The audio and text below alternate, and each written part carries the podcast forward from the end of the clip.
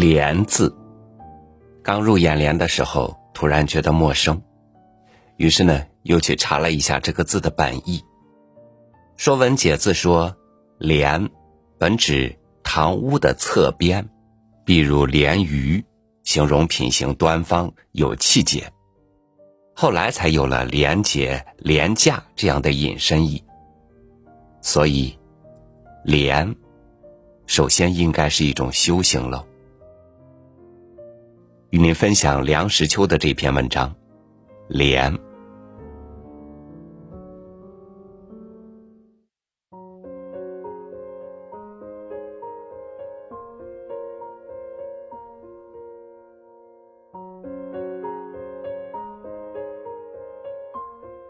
贪污的事，古今中外滔滔皆是，不谈也罢。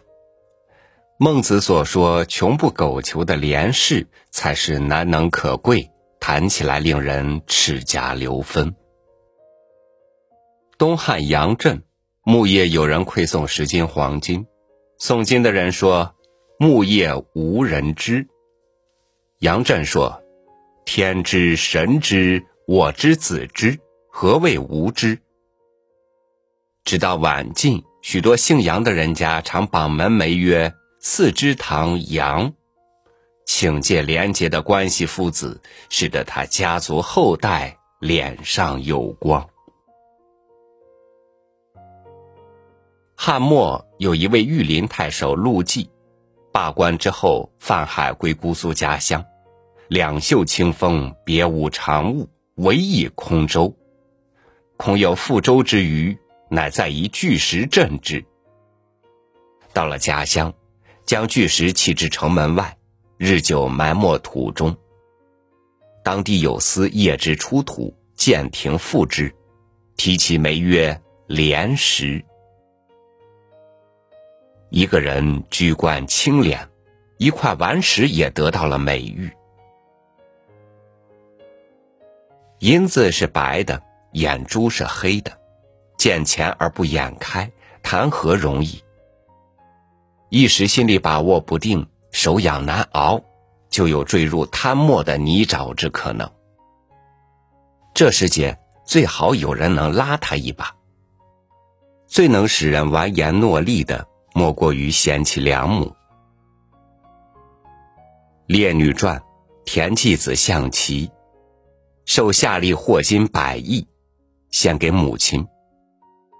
母亲说。子为相三年，禄未尝多若此也，安所得此？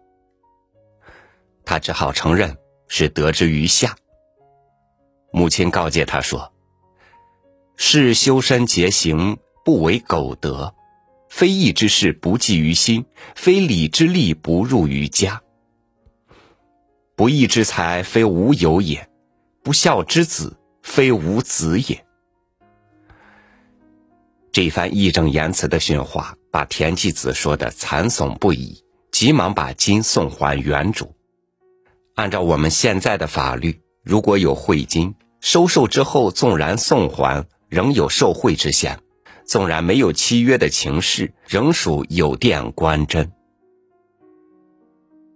这种伏鬼不休之事，当年是否构成罪状，故不得而知。从连白之事看来。总是会行。我们注意的是田季子的母亲，真是识达大义，足以封事。为相三年，薪俸是有限的，焉有多金可以奉母？百亿不是小数，一亿就是二十四两，百亿就是两千四百两，一个人搬都搬不动，而田季子的母亲不为所动。家有贤妻，则是能安贫守正，更是力不胜举。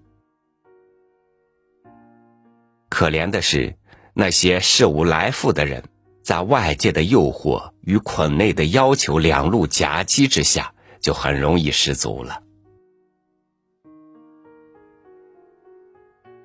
取不伤廉这句话，亦自误解。一介不取，才是最高理想。晋陶侃，少为浔阳县吏，常见余粮，以一竿铡一亩。战事封札，反书则侃曰：“尔为吏，以官物为我，非为不能益吾，乃以增吾忧矣。”《晋书·陶侃母战士传》，掌管余粮的小吏因职务上的方便，把腌鱼装了一小罐送给母亲，可以说是孝养之意。但是战士不受，送还给他，附带还训了他一顿。别看一小罐腌鱼是小事，因小可以见大。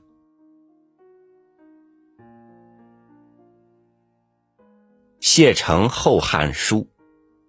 八指为扬州刺史，与客暗饮，不染官烛。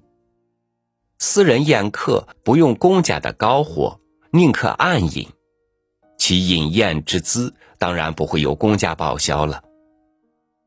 因此，我想起一件事：好久好久以前，丧乱中执某夫人于途，寒暄之余，悄然告曰：“恕我们现在不能邀饮。”因为中外合作的机关，凡有应酬，需自掏腰包。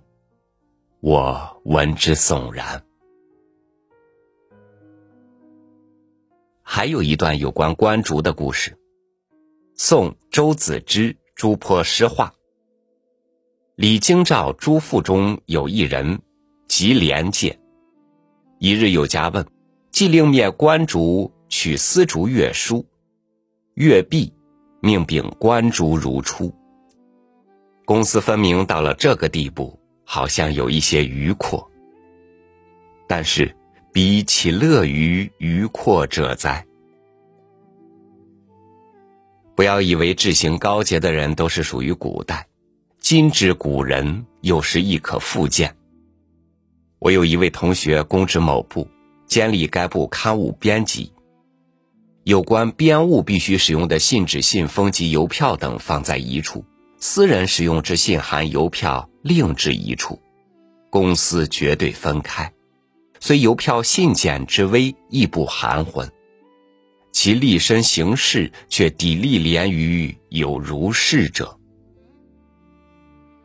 常对我说，每或有人来书，虑皆是公家信纸、信封，心且耻之。故虽细行，不敢不免。吾闻之，肃然起敬。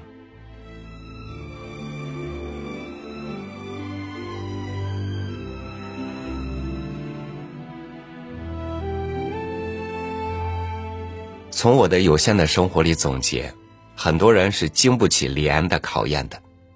我们总要求身边人廉。而自己如果有便宜可占的时候，往往就绕着帘子过去了。因为总有人希望那些能够让人间更公正、更美好的节操不致失守。好，感谢您收听我的分享，欢迎关注微信公众号“三六五读书”，收听更多主播音频。我是朝宇，祝您晚安，明天见。